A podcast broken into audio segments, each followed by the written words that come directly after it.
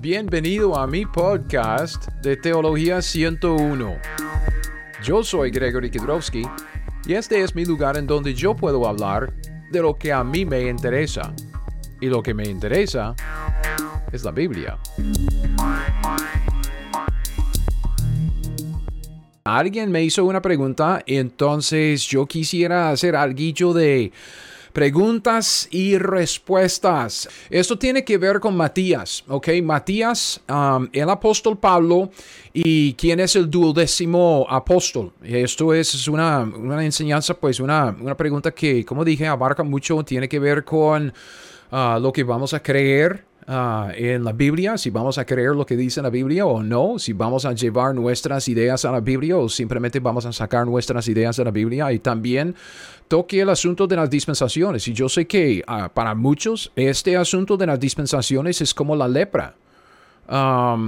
y yo voy a tener mucho que decir acerca de eso. Yo, si usted no cree en las dispensaciones, usted no cree en la Biblia. Pues así de sencillo porque Dios dispensó por lo menos dos sistemas, ¿ok? Dos sistemas, uh, llamamos esos sistemas el Antiguo Testamento y el Nuevo Testamento. Entonces, si usted no ofrece corderos cada domingo cuando usted está adorando y alabando a Dios. Entonces usted es dispensacionalista porque usted cree que las cosas en el Antiguo Testamento eran diferentes de las cosas de, de, hoy bajo el Nuevo Testamento. Esto es simplemente reconocer lo que la Biblia ah, llama dispensaciones. Entonces, en, en, esta enseñanza, si usted quiere más información, el hombre me está haciendo esta pregunta ah, de mi libro. Entonces yo recomiendo si usted quiere leer más acerca de lo que estamos estudiando aquí o en cuanto a las dispensaciones, que baje mi libro de uh, cómo estudiar la Biblia. Uh, es, es, un libro que usted puede conseguir gratuitamente en el internet, bajarlo, imprimirlo cuantas veces quiera. Ok, yo no cobro nada para las los estudios que yo ofrezco en mi sitio web. Entonces, cómo estudiar la Biblia está en teología101.net.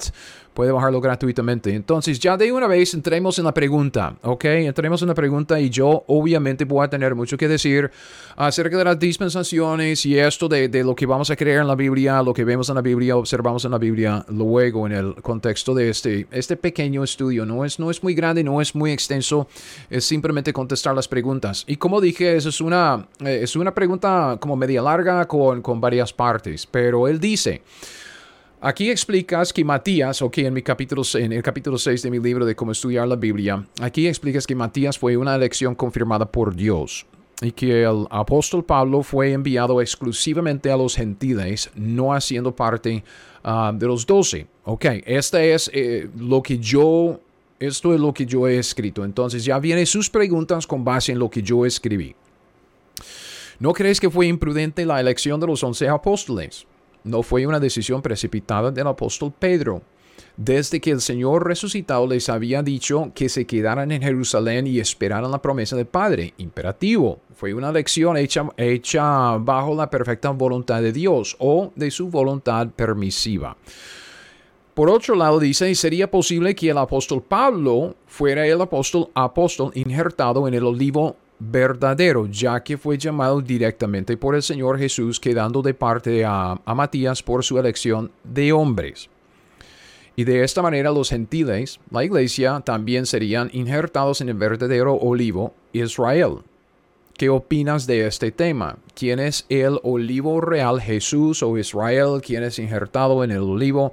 Y ahí, ahí están las preguntas. Entonces, como dije, tiene varias partes. y y vamos a ver, entonces empecemos, ¿ok? Parte número uno, esta parte no crees que fue imprudente la elección de los once apóstoles, ¿ok? Los once, estamos hablando contexto, estamos hablando de, Hechos capítulo 1, estamos eh, en Hechos capítulo 1, después de la resurrección de Cristo Jesús, su ascensión, la vemos ahí y justo después... Pedro y los demás escogen a, a, Matías como para reemplazar a Judas, siendo, entre comillas, el duodécimo apóstol. ¿Ok? Si es lo que Dios quiso. La otra idea es que Pablo es el duodécimo apóstol. Entonces no fue una decisión precipitada del apóstol Pedro.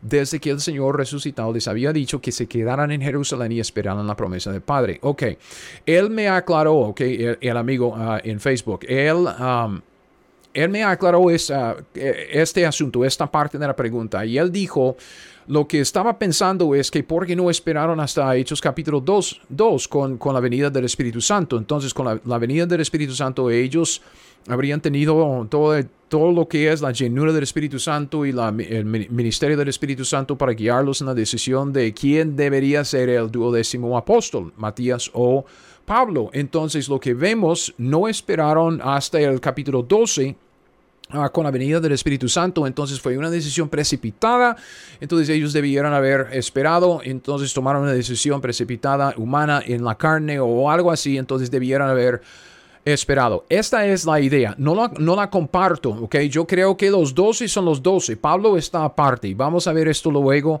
uh, en contexto de este estudio. Pero con, con eso de Matías siendo el duodécimo apóstol, en esta primera pregunta de, de, la pregunta que el hombre me hizo, yo digo, no jamás. ¿No crees que fue imprudente en la elección de los once apóstoles? No, no, no lo creo para nada. Y, yo voy a explicar por qué.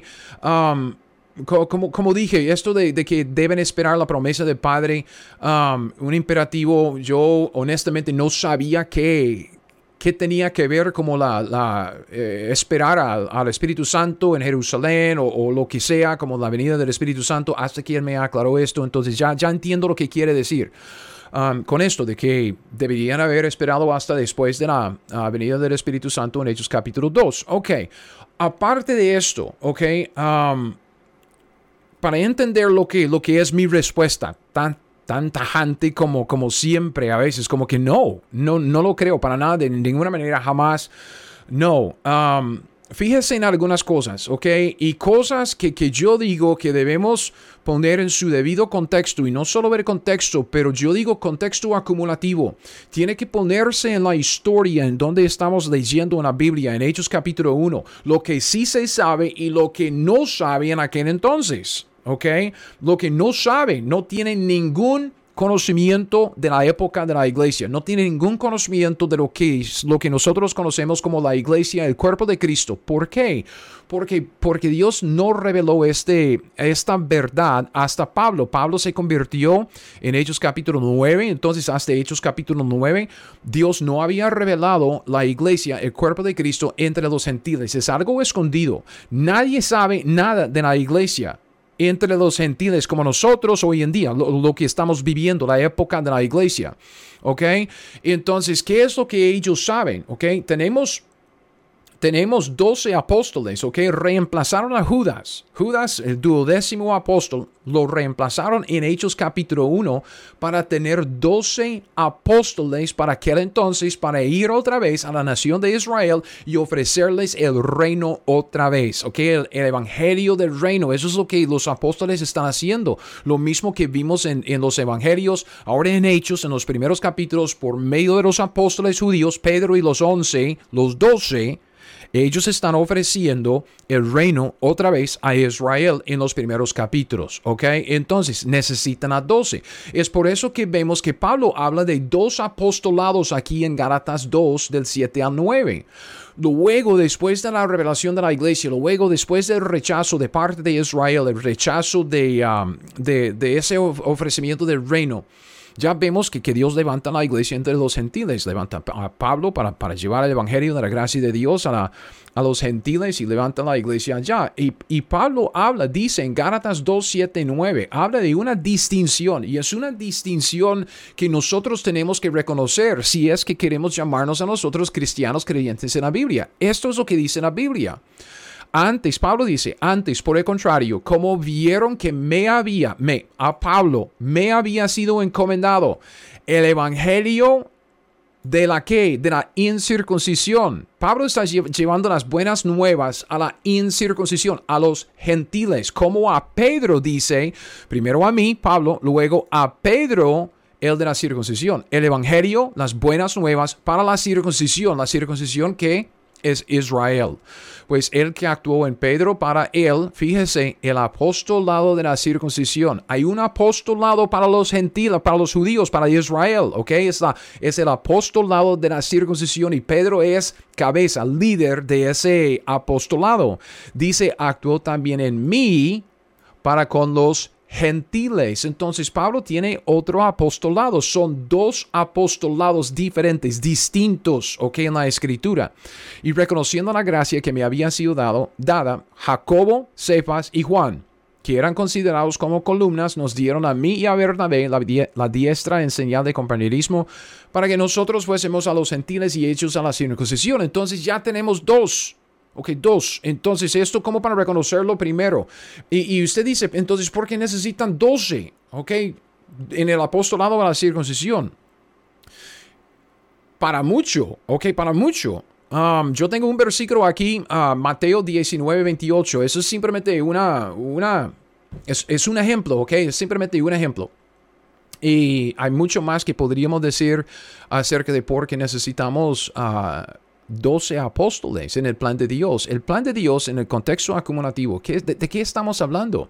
Estamos hablando acerca del plan de Dios, el, el, tema de la Biblia. ¿Qué es lo que Dios está haciendo? ¿Cuál es el, el, tema de la Biblia? El tema de la Biblia es el programa del reino de Dios, el programa del reino de, de Dios reinando sobre su creación. ¿Cómo es, uh, cómo, cómo es que, que, empieza y luego termina y se desarrolla ahí eh, entre Génesis y Apocalipsis? Dios está haciendo su obra para establecer su reino aquí en la tierra y extenderlo para siempre. Este es el tema de la Biblia, es el programa del reino. ¿Ok? Entonces, cuando vemos esto, ya tenemos, ok, ¿quién es? Dios es el soberano, Él es el rey de reyes. Debajo de, entre comillas, Dios, obviamente Cristo es Dios. Cristo se sienta sobre el trono de David, reinando sobre toda la creación. Cristo es el rey de reyes, el Señor de señores. Y Cristo reina sobre toda la creación por medio de Israel. Israel tiene 12 tribus, ¿ok? 12 tribus. Cada tribu tiene su, su apóstol como cabeza, como líder. Entonces Cristo sobre los 12 apóstoles, reinando sobre las 12 tribus. Y usted ve en Deuteronomio 32 que Dios dividió a las naciones gentiles según el número de las tribus de las naciones de Israel. Entonces tenemos 12 divisiones de las naciones gentiles, que quiere decir que, vemos una división de, las, ah, de los gentiles, ¿ok? Gobernada por una tribu de Israel. Encima de la, tribu de Israel, como líder, es un apóstol, ¿ok? Y luego Cristo encima de ellos. Y se dice, ¿de dónde saca esto? Pues dice, Mateo 19, 28, Jesús les dijo, está hablando a sus apóstoles, de cierto, de cierto os digo, en la regeneración, ¿ok? Este es un evento, es un evento singular, la regeneración. Cuando es cuando el Hijo del Hombre se siente en el trono de su gloria. El trono de su gloria es el trono de David en Jerusalén, según el pacto de David que se estableció en 2 de Samuel capítulo 7. ¿Ok? Dice, vosotros que me habéis seguido también. Vea, vea, fíjese. Os sentaréis sobre qué? 12 tronos para juzgar, o sea, ser líderes. no sé cómo, cómo, quiere juzgar, no juzgar como un juez, es como un juez, como, como usted ve los jueces en el libro de jueces. Líderes, líderes sobre las doce tribus de Israel. Entonces hay doce apóstoles de los que, que, que dice que vosotros que me habéis seguido, vosotros que me habéis seguido. Dígame, ¿Está Pablo entre estos hombres? Pablo no siguió a Cristo cuando estaba sobre la tierra. Ok, los doce, los doce, los doce apóstoles que van a sentarse sobre doce tronos son los que siguieron a Cristo durante su ministerio público. Pablo no se, se convirtió hasta Hechos capítulo 9. Entonces Pablo no se puede incluir en esto. Estamos hablando de que, ah, por supuesto, Matías y, el otro muchacho, José, o, como era ah, Bernabé o Justo, él también estaba entre los que estaban siguiendo a Cristo durante su ministerio público. Entonces eh, eh, ellos califican, Pablo no.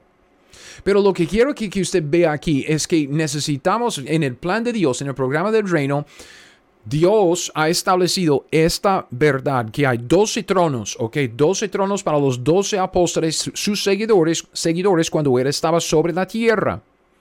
Entonces necesitamos a 12. Es por eso que vemos el reemplazo de, de Judas en Hechos capítulo 1, ¿ok? Porque, y Pedro dice, porque está escrito en el libro de los Salmos, se ha hecho desierta su habitación, no haya quien more en ella, tome otro su oficio. Pedro ya tiene en mente lo que es ah, el plan de Dios, lo que Dios quiere hacer.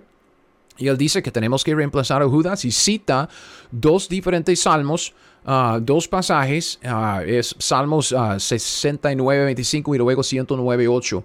Eh, para, para, poner la base, para decir, ok, estamos, estamos aquí para cumplir con esto, esto es lo que, lo que estamos haciendo. Entonces, están tomando en, en, en mente lo que dice la Biblia, están tomando en mente en dónde están en el plan de Dios, en el programa de Dios, en el, en el establecimiento del reino. Y también, también quisiera que, que, que, que, nos fijemos en esto, ¿ok? Y no me, no me malinterprete ¿ok? Porque alguien ya, lo hizo, ya lo hizo. Vea lo que dice este versículo. Este versículo es uno de los últimos versículos en el Evangelio de, Lucas. ¿ok? Estamos hablando de, un acontecimiento que sucedió ah, después de la resurrección y antes de la ascensión. Entonces, durante los 40 días de Cristo, cuando Él estaba sobre la tierra después de su resurrección. Y Él, él hablando con sus seguidores, Él relacionándose, interactuando con sus, seguidores. Entonces dice que, que, Cristo les, a ellos, les abrió el entendimiento. ¿Para que qué? Para que comprendiesen las escrituras. Cuando vemos a Pedro aquí, cuando Pedro está hablando, y él dice que está escrito en los salmos, ok, citan dos salmos, y luego vamos a ver que, que, también basa su decisión en, pasajes, uh, otros pasajes del Antiguo Testamento. Tenemos que tomar en cuenta que ellos tienen un entendimiento, una comprensión de la escritura que es sobrenatural. No estamos hablando de ningún bobo que simplemente está precipitándose, uh, que está tomando una decisión precipitada carnalmente o humanamente. No, estamos hablando de, de un hombre, Pedro, Ah, que, está ya restablecido con su Señor después de haberle ah, negado tres veces. Ok, restablecido, ya tiene la comisión, ah, ya, ya tiene este, este, esta comprensión, un entendimiento sobrenatural de la escritura y él sabe lo que está pasando. Él sabe. ¿Ok? Y si usted quiere saber lo que él sabe, él sabe que Daniel capítulo 9 y las 70 semanas están para cumplirse. ¿Ok? Entonces, Pedro está diciendo, no, ya el, Mesías ya fue crucificado, ¿ok? Ya le, quitó la vida, más no por sí, sino por nosotros. Uh, crucificación, fue crucificado por nosotros y murió en nuestro lugar, resucitó el tercer día. Y Pedro sabe que solo queda una semana más, una semana más, ¿ok? Una semana de siete años. Y él sabe que en siete años viene la regeneración en siete años. Entonces él dice, porque que, y se dice, ¿cómo es que él, él sabe que, que solo siete años porque viene más de dos mil años de la iglesia? Nadie sabe nada de la iglesia. En Hechos capítulo 1. Nadie sabe nada. ¿Cuándo es que Dios reveló la iglesia, el misterio del, del cuerpo de Cristo entre los gentiles? ¿Ok? Hechos capítulo 9. Compare Gálatas capítulo 1 y eh, con, con, Efesios capítulo 3, los primeros nueve versículos, y usted va a ver que Pablo dice que nadie sabía de esto antes. A mí me reveló esto Dios. Entonces Pablo recibió la nueva revelación hasta Hechos capítulo 9. Nadie en Hechos capítulo 1 sabe nada de los dos mil y resto de años que, vienen después porque Israel va, a rechazar a, Jesús como el rey otra vez. No, Pedro ni siquiera tiene conocimiento de esto. La iglesia. ¿Ok? No estoy diciendo que ellos son omniscientes. No estoy diciendo que ellos tienen un pleno conocimiento del plan de Dios y la escritura. No. Pero lo que estoy diciendo que si, si no tomamos esto en cuenta, vamos a creer que son unos bobos ahí en Hechos capítulo 1 tomando una decisión precipitadamente. Cuando, cuando la Biblia dice lo contrario, que Cristo les abrió el entendimiento para que comprendiesen las escrituras que tenían que ver con Él y establecimiento de su reino y el programa del reino que Dios tiene con Israel. Daniel capítulo 9 es un buen resumen de esto. Pedro sabe esto. Pedro sabe que en siete años Cristo viene en la regeneración para sentarse sobre el trono de su gloria, el trono de David en Jerusalén. Y él dice, necesitamos a doce apóstoles. ¿Para qué? Necesitamos a doce, ¿ok? Para Mateo capítulo, que es 19, para sentarnos sobre los tronos de Israel y juzgar las tribus de Israel. Eso es lo que está en, la mente de Pedro, ¿ok?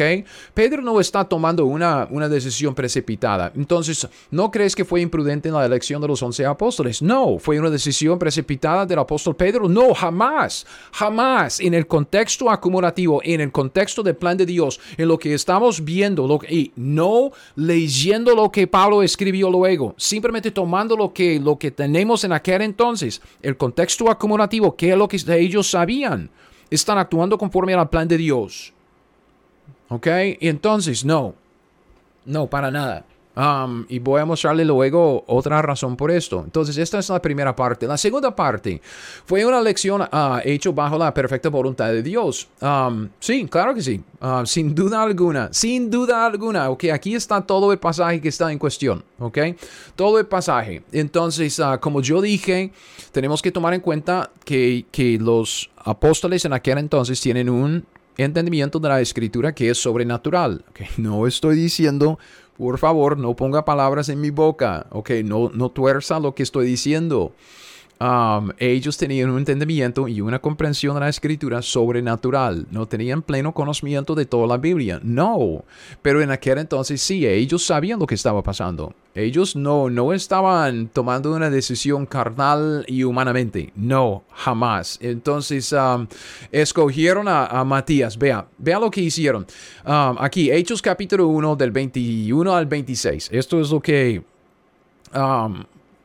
Este es el pasaje en cuestión. Necesario, pues, Pedro está hablando que de estos hombres que han estado juntos con nosotros, ¿ok? Vea, y, él sabe, es necesario, ¿ok? Necesario que de quienes, de estos hombres que han estado juntos con nosotros todo el tiempo que el Señor entraba y salía entre nosotros. Esto es lo que vimos aquí arriba. Ok, aquí arriba cuando estábamos hablando de, ah, de, cuando Cristo dijo que cuando el Hijo del Hombre se siente sobre el trono de su gloria, vosotros que me habéis seguido durante su ministerio ah, terrenal, también os sentaréis sobre doce tronos. Entonces Pedro está simplemente diciendo lo mismo que de estos hombres que han estado junto con nosotros todo el tiempo que el Señor entraba y salía entre nosotros durante su ministerio terrenal comenzando desde el bautismo de Juan hasta el día en que de entre nosotros fue recibido arriba. Uno se ha hecho testigo con nosotros de su resurrección. Entonces, Pedro sabe, Pedro es que él está diciendo lo mismo que Cristo dijo en Mateo 19, 20, ¿qué es? 19, 28. Ah, no me acuerdo. Pero es de, los doce tronos, ¿ok? Entonces él dice, señalaron a dos, ¿ok? El primero, José, que tiene un nombre largo, llamado Barsabás, que tenía sobrenombre justo. Y luego el pobre Matías, ¿ok? El pobre Matías que ha recibido tanto abuso a través de, la, de, los siglos, de gente que dice, ah, ese Matías no, no vale, ese tío, ese tío no, no forma parte de los doce. Pablo, Pablo, Pablo es el décimo apóstol. No, pobre Matías, ¿ok? Creo que cuando lleguemos al cielo vamos a tener que pedirle perdón por lo que hemos hecho a ese muchacho. Dice, orando. Dijeron tú, Señor, que conoces los corazones de todos, muestra, muestra cuál de estos dos has escogido. Ok, no, ok, ok, ok. Es que hay tantas cosas, es, es, tan obvio, ok, ok, están orando, ok, están orando. Entonces, um, yo digo, es una indicación de que no están um, actuando precipitadamente. Es una indicación que no está actuando carnalmente, humanamente, ¿ok? No es un hecho, todos nosotros hemos orado en la carne, ¿ok? Todos nosotros hemos orado en la carne. Yo entiendo, no estoy descartando esta posibilidad acá, ¿ok? Um, sin embargo, lo que, lo que hemos visto es que primero tienen un conocimiento uh, sobrenatural de la escritura ellos saben cuál es el plan de Dios, saben que solo quedan siete años en el programa del reino hasta que Cristo venga y necesitan a, un reemplazo para Judas para tener doce, para sentarse sobre los, doce tronos para um, juzgar a Israel. E, ellos lo saben. Entonces, con esto, ellos dicen, tenemos que escoger a alguien y, escogen a dos, dos que califican, ¿ok? Hombres que han estado juntos con nosotros durante el ministerio terrenal de Cristo Jesús. Entonces se ponen a orar. Basan su, su, su elección en, en la Biblia, en en lo que sí, la escritura y también en la oración están buscando lo que el Señor quiere. Entonces, esto es lo que están orando. Vea lo que dice, tu Señor conoces los corazones de todos. Y, esto es lo que, lo que quieren. Muestra cuál de estos dos has escogido. ¿Ok? ¿De quién estamos hablando? Ok. ¿Quién tiene la elección aquí? Pedro no está eligiendo a nadie. Los apóstoles no están eligiendo a nadie. Tienen a dos hombres que califican. ¿Ok? Califican. Los demás no hay nadie más que califica. Solo son dos. Entonces llamaron a estos dos. Señalaron a estos dos. ¿Ok? José, Barsabás por sobrenombre justo y Matías. Y dice, Señor, que escojas para que tome la parte de este ministerio y, vea, vea, vea, apostolado de que cayó Judas por transgresión para irse en su propio lugar. ¿Cuál apostolado? Porque hay dos, o, o va a haber dos. Uno es el apostolado a la circuncisión. Ya Pablo dijo esto en Gálatas capítulo 2, del 7 al 9. Pablo reconoce que hay dos apóstoles, apostolados. Este es uno. Luego cuando Pablo se convierte, hay otro. Es el apostolado a la incircuncisión. Es el apostolado a los gentiles. ¿Ok? A los gentiles. En ese momento no existe. En Hechos capítulo 1 no existe. Pero Pedro está hablando de un apostolado y Pablo reconoce este apostolado es el apostolado a la circuncisión. Les echaron suertes, la suerte cayó sobre Matías, entonces fue contado con los once apóstoles. Entonces Matías ya tenemos él con los once, entonces los once en aquel entonces, con Matías el duodécimo y ahí, ahí tiene el duodécimo apóstol. Ok, este, este, es, este es algo que, causa gente, a la gente ciertos problemas. Vea, echaron suertes. Y ahora sí, ahora sí, hoy, pero sí tenemos un problema. Me están tirando una moneda arriba. Entonces, para, para ver, hey, entre los dos, ah, no sé, entonces, ¿qué, ¿qué, importa? Los dos se califican, entonces tira una moneda arriba a ver cuál de los dos. Entonces, ah, para, para arriba, hey, Señor, que, que muestra tu voluntad y ¡boom! Ya tenemos una lección de los apóstoles. No. ¿Qué es lo que hemos visto hasta ahora? Pedro está actuando conforme a lo que dice la escritura. Está pensando en la escritura, está citando la escritura, está orando a Dios, tiene un entendimiento y comprensión de la escritura que, nosotros podemos decir con toda confianza que era ah, sobrenatural. Y esto concuerda con lo que dice el Antiguo Testamento, la escritura de aquel entonces, la escritura que Pedro ya sabía. Proverbios 16:33 dice que la suerte se echa en el regazo, mas ¿de quién es la decisión de ella? De Jehová. Ellos están pensando en Cristo Jesús, de quién has escogido, ¿ok? Echan las suertes conforme a lo que dice la Biblia, y Dios escoge a Matías. Dios lo hizo, Jehová lo hizo, Cristo Jesús, el Señor resucitado, lo hizo. Eso no fue una decisión precipitada, ¿ok? Entonces, um, obviamente nosotros, esto, eh, como, como dije, esto causa problemas porque hay gente que hoy en día quieren seguir esto y las, las diferentes maneras de, de cómo es que Dios se ha revelado en el Antiguo Testamento y en otros tiempos y es, es, es, es un despelote a veces, es un desorden de, de No, nosotros tenemos toda la escritura, la escritura, toda la revelación escrita que Dios quiere que tengamos. E, ellos, ellos, en aquel entonces, ellos capítulo 1 solo tenían lo que nosotros llamamos el Antiguo Testamento. Quizás tenían Um, el Evangelio de Mateo, porque Mateo fue escrito primero, ¿ok? Como un, tratado evangélico para, para probar que Cristo era el Mesías, ¿ok? Entonces, um, lo, que estamos viendo aquí es que están actuando conforme a la escritura, están basando su decisión en la escritura, están orando y buscando a Dios, orando y poniendo la decisión en las manos de Dios y Dios conforme a cómo Él estableció en, la, en el Antiguo Testamento para los uh, israelitas, Él les contestó y Dios escogió a Matías. Matías. ¿Ok? Entonces, la elección de Matías fue la perfecta voluntad de Dios? ¿Ok? Esta es la pregunta. ¿Fue una elección hecha bajo la perfecta voluntad de Dios? Sí, claro que sí. Yo no tengo ninguna duda en cuanto a esto. Eso es lo que simplemente la Biblia dice. Y no hemos visto toda la evidencia de la escritura. Solo hemos visto un poco. Vamos, vamos poco a poco. Tenemos tres partes más en, lo, que, lo que es um, esta pregunta. Entonces sigamos o de su voluntad permisiva, ¿ok? Su perfecta voluntad o su, su, voluntad permisiva. Y yo, yo, ok, entiendo lo que uno quiere decir con, con esto de la, la voluntad permisiva. Uh, solo es que, no, me, no, no creo que se aplique en este, en este asunto, para nada. Como dije, lo, vea, Pedro y los demás, ellos sabían que necesitaban doce, ok, necesitaban doce en su apostolado. Ok, ¿por qué? Si, si no fuera por otro versículo, es por este versículo que vemos, ok, que cuando el Hijo del Hombre se siente en el trono de su, eh, de, su gloria, ¿cuándo es esto?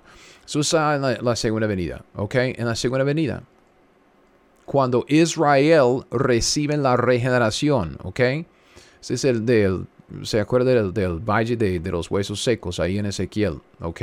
Esto es lo que se refiere. Cuando Israel, todos los creyentes en Israel, los israelitas, los judíos, descendientes físicos, ¿ok? Cuando ellos nacen de nuevo en la segunda venida, ¿ok? Si quiere verlo también, pues es Romanos 11, ah, el 25 al 27 por ahí, ¿ok? También habla de esto, cuando Israel sea salvo, ¿ok? Y esto es cuando el Hijo del Hombre se siente en su trono de gloria. Estamos hablando de la segunda venida de Cristo Jesús y Pedro sabe, Pedro sabe que la segunda venida viene dentro de siete años. Según Daniel capítulo 9. Dios no había revelado la iglesia hasta Hechos capítulo 9. En Hechos capítulo 1 nadie sabe nada de los dos mil años de la iglesia que viene. Lo que saben es que la escritura dice que hay siete años más en el plan de Dios, ¿ok? Otra vez, Daniel capítulo 9. 70 semanas de Daniel.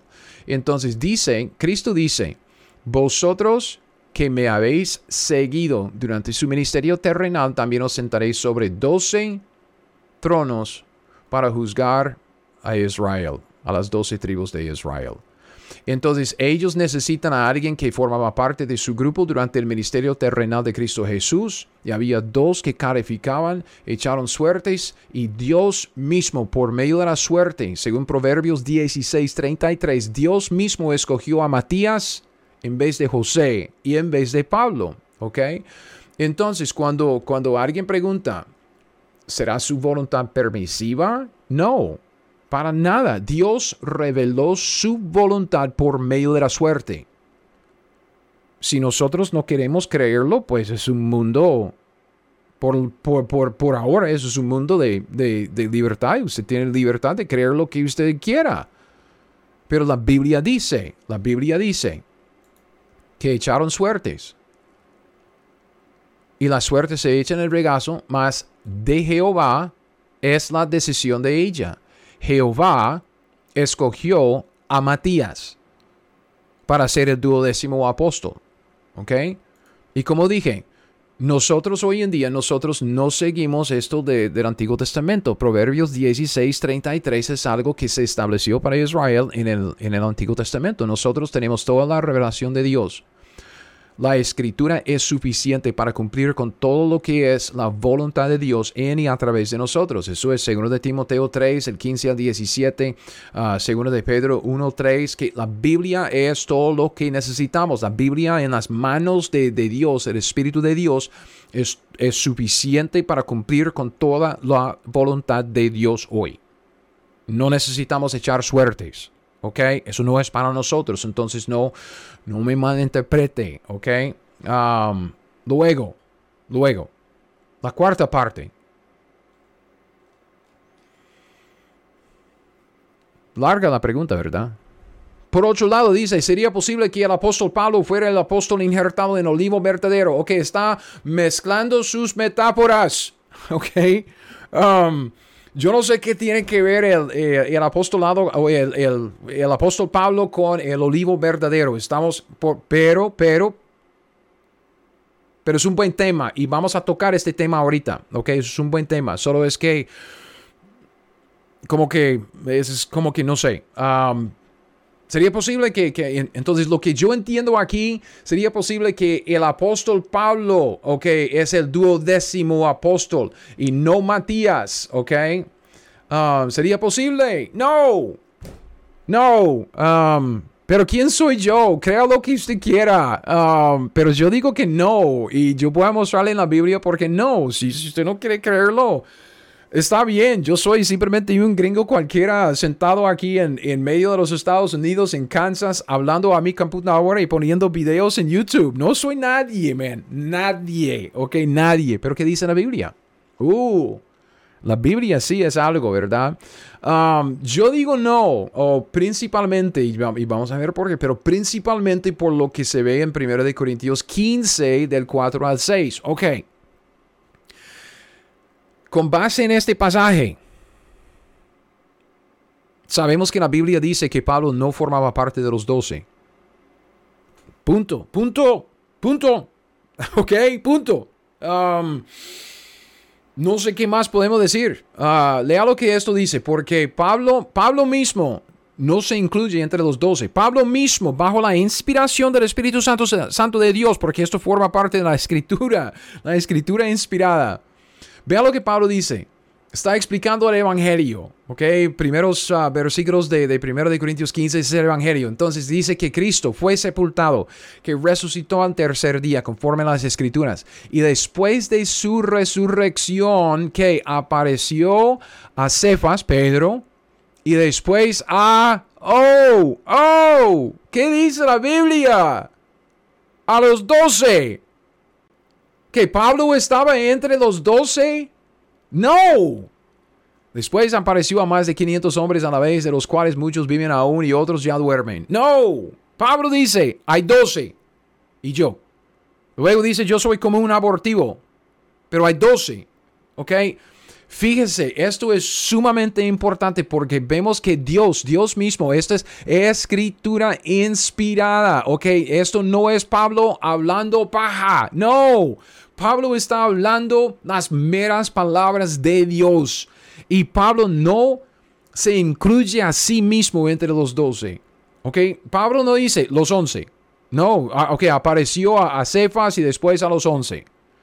Si usted busca esa frase, los once, usted va a ver que Dios ha usado esa frase, los once, durante, los, ah, durante la última parte de los evangelios y hay, aún en Hechos capítulo 1 para hablar acerca de los once, los doce sin Judas, los once. Entonces sabemos que la Biblia Okay, Dios mismo usa esa frase, los once, para referirse a los once del de, grupo de los apóstoles sin Judas. Okay? Pero Dios no usa la frase los once aquí. Dios usa los la frase los doce. Y usted dice, ah, pero eso no es Dios, eso es Pablo. Oh, ok, entonces usted no cree en la inspiración de la, de la palabra de Dios por medio del apóstol Pablo. La Biblia dice, la Biblia, la palabra de Dios, y es la palabra de Dios porque contiene las palabras de Dios es la palabra inspirada, es la palabra, las palabras que salen de la boca de Dios, ¿ok? Dice que había doce antes de Pablo y que Pablo mismo no se incluye a sí mismo entre este grupo de los doce. Matías es el duodécimo apóstol, no Pablo. Pablo no se incluye entre los doce, ¿ok? Es, es simplemente lo que, lo que la Biblia dice. Pablo mismo no creyó que era el reemplazo de Judas.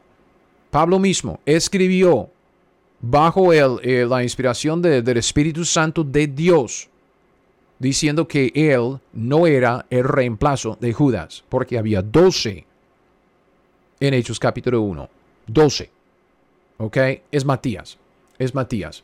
Y esto concuerda con lo que vimos ah, que, Pablo dijo en, en, Gálatas 2, del 7 al 9. Otra vez es, es, un pasaje, yo sé que, que hemos visto, pero otra vez, solo para hacer la referencia.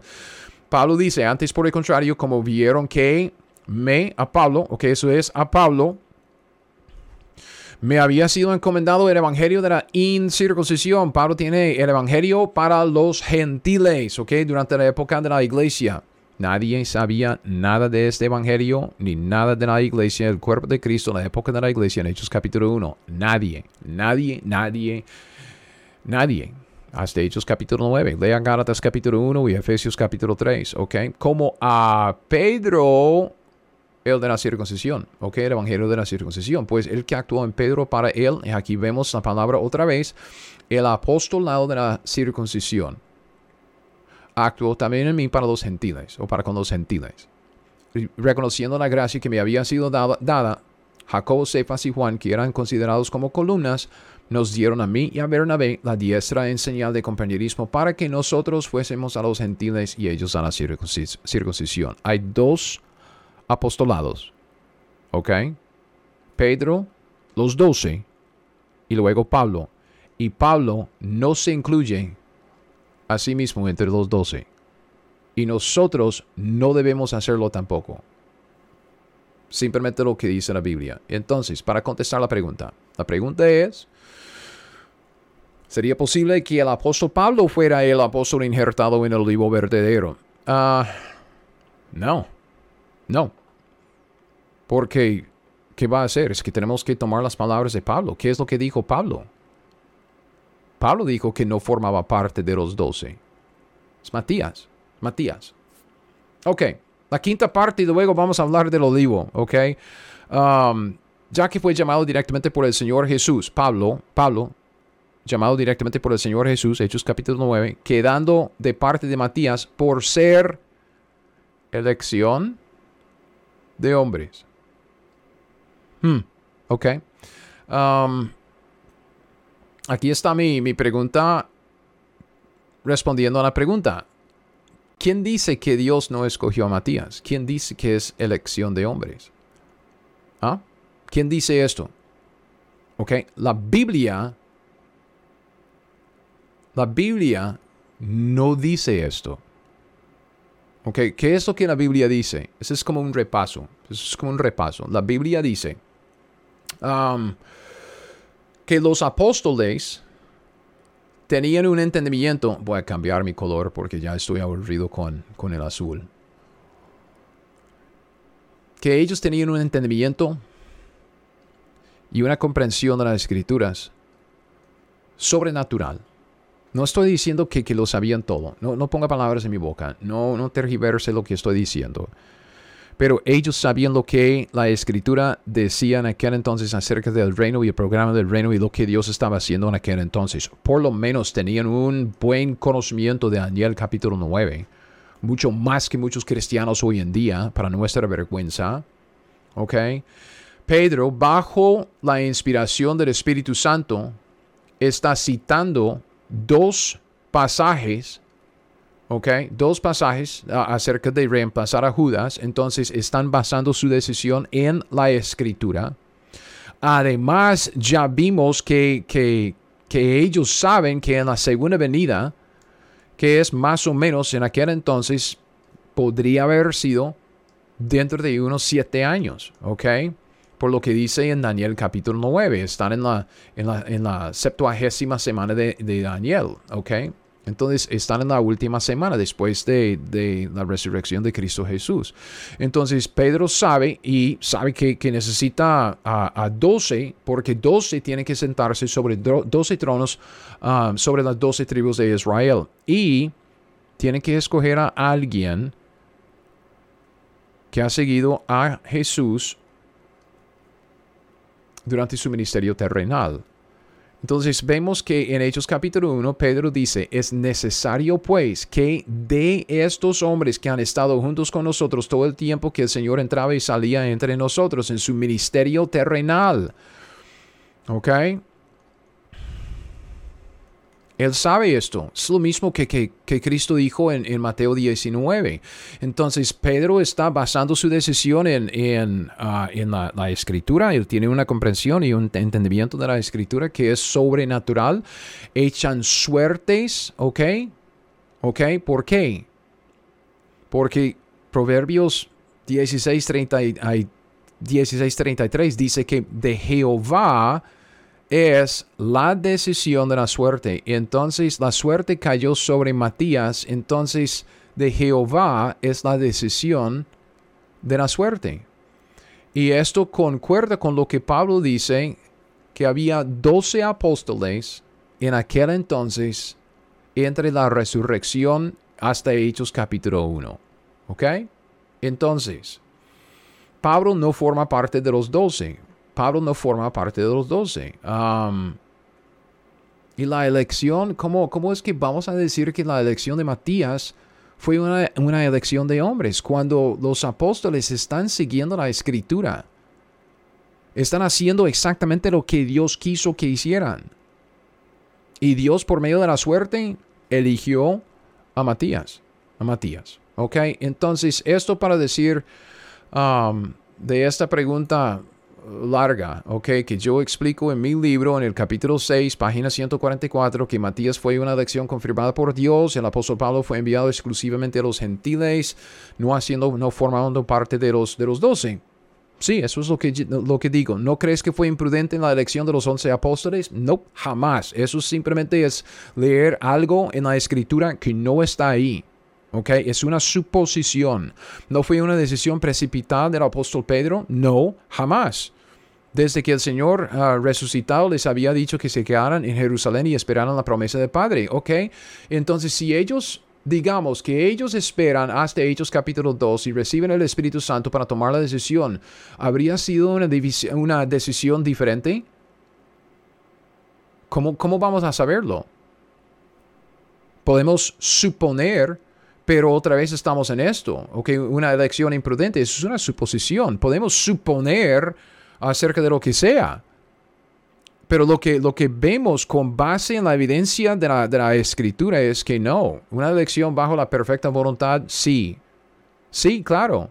¿Sería posible que el apóstol Pablo fuera el apóstol injertado en olivo verdadero? No, no. ¿Cómo es? Es imposible. Es imposible que Pablo sea el duodécimo apóstol. ¿Por qué? Porque la Biblia dice que Pablo no se incluye entre los doce. ¿Me explico?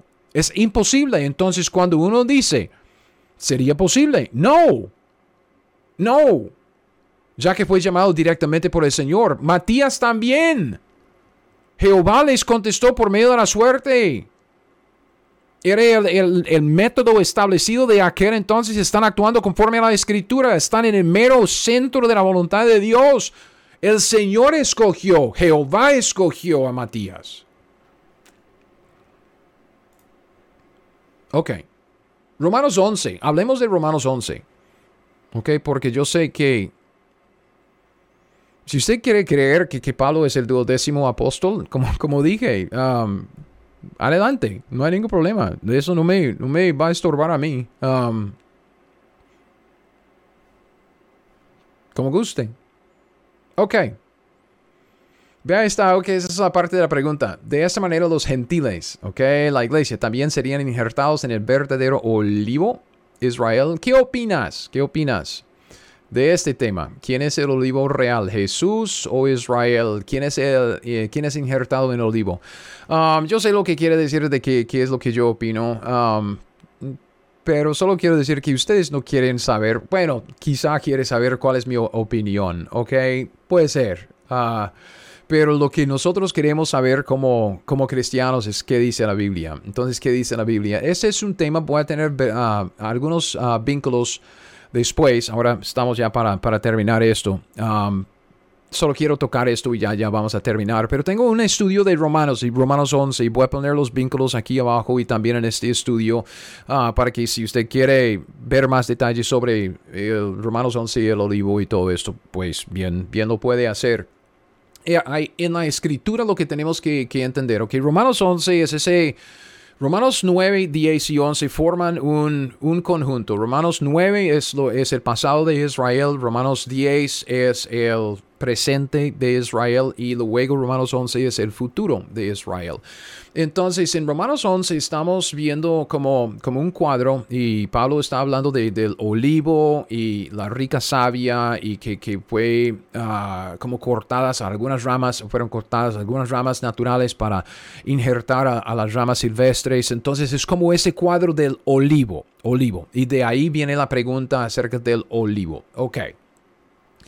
Lo que tenemos que hacer primero es entender que hay tres diferentes árboles en la Biblia que son cuadros de Israel. Ok, la higuera, la higuera es un cuadro de Israel nacional. Israel como una nación, ¿ok? Entonces, la nación se corta después de un tiempo, como la, la, higuera, se corta después de un tiempo de misericordia y será restaurada luego ¿ok? Antes de la Segunda Venida y realmente fue restaurada en 1948. La higuera es un cuadro en la Biblia de la nación de Israel, de Israel nacional. Ah, el otro árbol es la vid. ¿Ok? Y yo sé, yo sé, alguna gente me va a decir, la vid no es un árbol, ¿ok? Es otro estudio, la vid era un árbol antes, ya no, porque ya está bajo la maldición, pero bueno, síganme, síganme la idea, el estudio no trata de esto, entonces no vamos a meternos en los detalles, pero vea, la vid, ¿ok? Es un cuadro de Israel racial, la raza de Israel, o sea, es el linaje de Israel, los descendientes físicos de Israel, la vid. Y el tercer árbol que, que forma un cuadro de Israel es el olivo. ¿ok? Y el olivo es un cuadro de Israel espiritual, ¿ok? Y eso, algunos dicen, ¿cuál era um, el árbol de la vida, cuál era el árbol de la ciencia del bien y del mal. Entonces ya en estos cuadros usted puede tener como, es una suposición, yo sé, solo es que lo menciono para, es divertido. Um, ya vemos un cuadro de, de, lo que podría haber sido. Ok, el olivo, cuadro de Israel espiritual, es un cuadro de la vida espiritual de los israelitas, ¿ok? Y esto es lo que vemos aquí en, en Jeremías 11, 16. Vea, Olivo verde, dice Dios, hermoso en su fruto y en su parecer, llamó Jehová tu nombre. Jehová hablando a su pueblo a la voz de recio estrépito hizo encender fuego sobre él y quebraron sus ramas. Ok. Jeremías capítulo 11, ok, y el contexto es más o menos del, del 1 al 17 de este capítulo, ok. Solo, solo quisiera mencionar esto, solo quisiera mencionar esto. Esta es mi Biblia, Jeremías, ok. Uh, Jeremías capítulo 11, ok. Y aquí está, a ver, a ver, a ver. Ok, aquí está el versículo que acabamos de leer, olivo verde, ok. Entonces va hasta aquí, más o menos, uh, con, el contexto. Lo que, lo que quisiera solo llamarle la atención a, a, algo muy, muy interesante. Eh, todo lo que yo tengo en, en anaranjado tiene que ver con los pactos. Vea esto. Oíd las palabras de este pacto, o que luego este pacto que es el pacto de Moisés, y luego el juramento que es el pacto de Abraham, luego el pacto, oíd las palabras de este pacto, y luego pues este pacto que tiene que ver, y luego invalidaron el pacto, pacto, pacto, pacto, pacto, pacto, ¿ok? Um, solo quisiera mencionar esto, porque es bastante interesante. Um, hay muchos de nosotros, uh, aún los dispensacionalistas, ok, si usted quiere tirarme, etiquetarme, Greg es un dispensacionalista o Greg es un gringo, Greg, no me, importa. Muchos de los dispensacionalistas, los que decimos, hey, nosotros creemos en la Biblia, nosotros dispensacionalistas y esto y esto, es que hemos casi pasado por encima de eso de los pactos en la Biblia. Yo le desafío, compra una Biblia. Yo compré esta Biblia, ese es un Thompson, Um, una, una, Biblia nueva y lea la Biblia de Génesis Apocalipsis y con, con una lápiz de color, ok, yo tengo, a ver dónde está. Algo así, algo, ah, anaranjado, ok, anaranjado, se ve como, ahí está, oh, bueno, y, y, y marque cada vez en la Biblia que usted ve una referencia a un pacto. Y usted va a ver que hay pactos por todos lados, ¿ok? ¿Por qué es, es importante esto? En Romanos 11, ok, voy a, voy a volver acá. En Romanos 11 vemos, ok, aquí están algunas definiciones. Y como, como dije, no voy a meterme en los detalles, pero, pero aquí está. La raíz del árbol olivo en Romanos 11, la raíz es Abraham. O más bien ese es el pacto de Abraham, ¿ok? Porque el del pacto de Abraham viene toda la bendición. Ya. Desde Génesis 12, vea, desde Génesis 12, cuando Dios está hablando a, a Abraham, dice, de ti, Abraham, haré de ti una nación grande te bendeciré y engrandeceré tu nombre, serás bendición. Bendeciré a, a, los que te bendijeren y a los que te maldijeren, maldeciré. Y vea, serán benditas en ti todas las familias de la tierra. Esta es la promesa. Y ahí comienza Dios con todos los pactos de la promesa. Este es el comienzo. Es buenísimo, es interesantísimo. La raíz es Abraham. El árbol en sí, el olivo, es el linaje de Abraham, o sea, los hijos de Abraham. Es el Israel de Dios. Y no, usted, cristiano, no es del Israel de Dios. Las ramas naturales son los israelitas. ¿Ok? La rica savia del árbol se refiere a toda esta bendición. Esta es la bendición. La, rica savia que, fluye por el árbol olivo es la bendición de parte de Dios por medio de Abraham y el pacto de Abraham. Um, el olivo silvestre se refiere a las naciones gentiles. Ojo, naciones gentiles. Romanos 11 trata de naciones, no tanto de individuos, de naciones, ¿ok? Naciones ah, gentiles. Y las ramas injertadas son las naciones gentiles que están por ahora, en este momento, durante la época de la iglesia, participando de las bendiciones de la raíz, o por lo menos ya las naciones gentiles injertadas tienen acceso directo a las bendiciones del pacto de Abraham. ¿Ok? Eso es um, este injerto de las naciones gentiles sucedió durante los capítulos del 8 a 10 del capítulo o del, del, libro de Hechos. ¿Ok? ¿Por qué? Porque en Hechos capítulo 10 tienen la conversión de Cornelio. Y en Hechos capítulo 11 tienen la explicación de Pedro de la conversión de Cornelio y los gentiles. Entonces, cuando Pedro explica esa conversión de los gentiles, que ellos no, no simplemente se convirtieron, recibieron el Espíritu Santo, los líderes judíos que eran creyentes también, vean lo que, vean lo que dicen. Hechos 11, 18. Después de oír lo que pasó con Cornelio, Cornelio es un gentil 100%, no era prosérito ni nada. Gentil, gentil, tal como usted y yo. Entonces, oídas estas cosas, callaron, ok, los, los líderes judíos glorificaron a Dios diciendo, de manera que también a los gentiles ha dado Dios arrepentimiento para vida. Entonces, desde entonces, los gentiles tienen acceso directo a la bendición del pacto de Abraham sin tener que ir a través de Israel como antes y como después, porque como antes es como Ruth, Ruth 1.16. Ruth tiene que convertirse en judía, más o menos una prosélita, para recibir la bendición del pacto de Abraham, ¿ok? También en el futuro, ¿qué es lo que vimos? ¿Qué es lo que, que, vimos en cuanto a esto? De que Cristo va, va a sentarse sobre el, el, trono de David. Y bajo Cristo va a ser los apóstoles. Ok, sobre los doce tribus de Israel. Y las doce tribus encima de las doce divisiones de las naciones gentiles. Entonces, los gentiles, si quieren en el futuro, no, no ahora, en el futuro, si quieren ser salvos y recibir la bendición, ellos tienen que ir, llegar a Cristo a través de Israel. Así era antes en el Antiguo Testamento, así será después de nuestro arrebatamiento en el futuro. Ya no. Ya no, nosotros somos los, las naciones gentiles, somos injertadas en el olivo. Ya tenemos acceso directo, de manera que también los gentiles, a los gentiles ha dado Dios arrepentimiento para vida, directamente, sin pasar por Israel, sin convertirnos en prosélitos. ¿Ok? Entonces, una cosa más en este contexto. Hmm. Yo no sé si esto va a causar problemas. Um, espero que no, porque si usted ha leído la Biblia, usted debe haber visto esto. Es la iglesia Israel. Uh,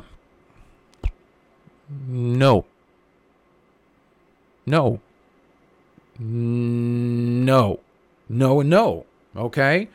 Um, ups, en este contexto. Ups, yo, yo, contexto. Sorry.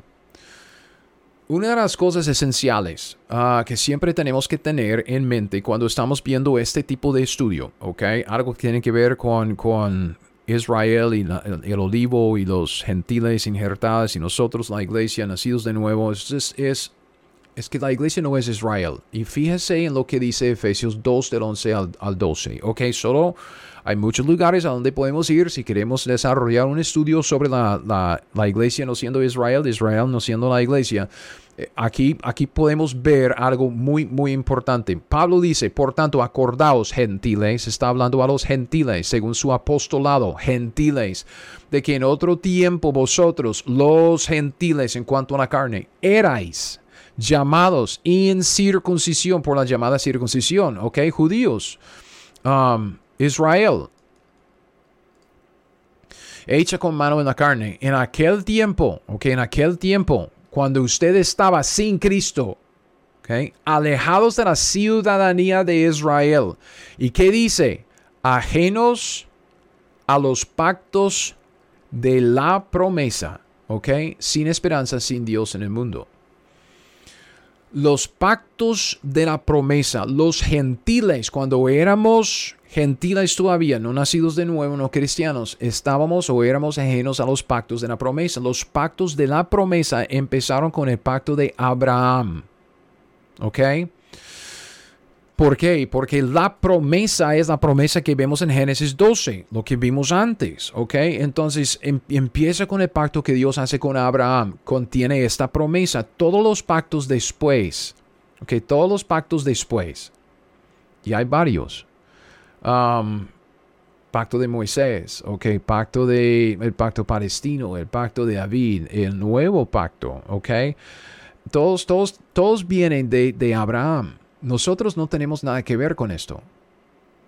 Dios no hizo estos pactos con nosotros. Estábamos ajenos a los pactos de la promesa. Ok, en este momento nosotros por medio de Cristo llegamos directamente a la, rica savia de, la raíz que es la, eh, el pacto y las bendiciones, la promesa que Dios hizo con Abraham. Pero somos gentiles. Dios no hizo ninguno de estos pactos de promesa con nosotros los gentiles. Estos pactos no pertenecen a nosotros, sino a Israel. ¿Ok? Um, obviamente, como, como dije, nosotros que, que, estamos ya participando en el pacto de Abraham, tenemos las bendiciones como aquí en Efesios 1.3. Bendito sea el Dios y Padre de nuestro Señor Jesucristo, que nos bendijo con toda bendición que espiritual, no física, ¿ok? La gente que dice, yo soy hijo del rey, entonces Dios me, me va a convertir en un rico y yo voy a tener un avión y un carro y una casa y una finca. Ah, es una mentira. Es una mentira. Las bendiciones que nosotros tenemos en Cristo Jesús son bendiciones espirituales. ¿Ok? Bendiciones espirituales. ¿Ok? Sigamos para, para, para, terminar. ¿Ok? Nuestra salvación. ¿Ok? La salvación que nosotros tenemos. Que es, es una salvación de dos cosas. ¿Ok? Salvación es el perdón de pecados y el nuevo nacimiento. ¿Ok? Vida. Esta es nuestra salvación. Si usted dice que es nuestra salvación, tenemos el perdón de los pecados, como en el Antiguo Testamento, pero tenemos la vida porque nacimos de nuevo, ¿ok? No como en el Antiguo Testamento. Nadie nació de nuevo en el, Antiguo Testamento. Nosotros tenemos algo nuevo. Nuestra salvación, el perdón de pecados, la nueva vida por medio de la regeneración, el nuevo nacimiento, es algo que Dios prometió a Israel. ¿ok? Los pactos de la promesa es algo que no pertenece a nosotros. La salvación que nosotros tenemos es la salvación que Dios prometió a Israel. Vea lo que Pablo dice al final de Hechos capítulo 28, final del, del libro de Hechos. Pablo dice a los judíos en Roma, Sabed pues, líderes judíos, sabed pues que a los gentiles es enviada esta salvación de Dios y ellos oirán. ¿Cuál salvación? La misma salvación que Dios acaba de ofrecer a Israel por medio de los evangelios o por los durante los evangelios y durante el libro de Hechos. Esta salvación es la salvación que se prometió primero en el pacto de Abraham que luego se perdió en el pacto de Moisés, que Dios prometió de nuevo en el, en el pacto palestino, ¿ok? Y luego esto dice ahí hasta el nuevo pacto y la muerte de Cristo Jesús. Todo esto viene por medio de Israel. No es para nosotros. Nosotros estamos gozándonos de la bendición de las promesas o de la promesa que Dios hizo con Abraham simplemente porque Israel la rechazó.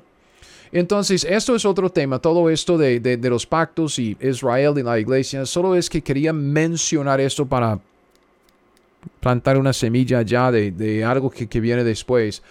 Um, lo importante que hemos de ver aquí es que no somos Israel, no somos el Israel de Dios, no somos un Israel espiritual, no somos Israel. Israel es la nación de los pactos. Nosotros somos nuevas criaturas, ¿ok? Y nuevas criaturas quiere decir que no existíamos antes.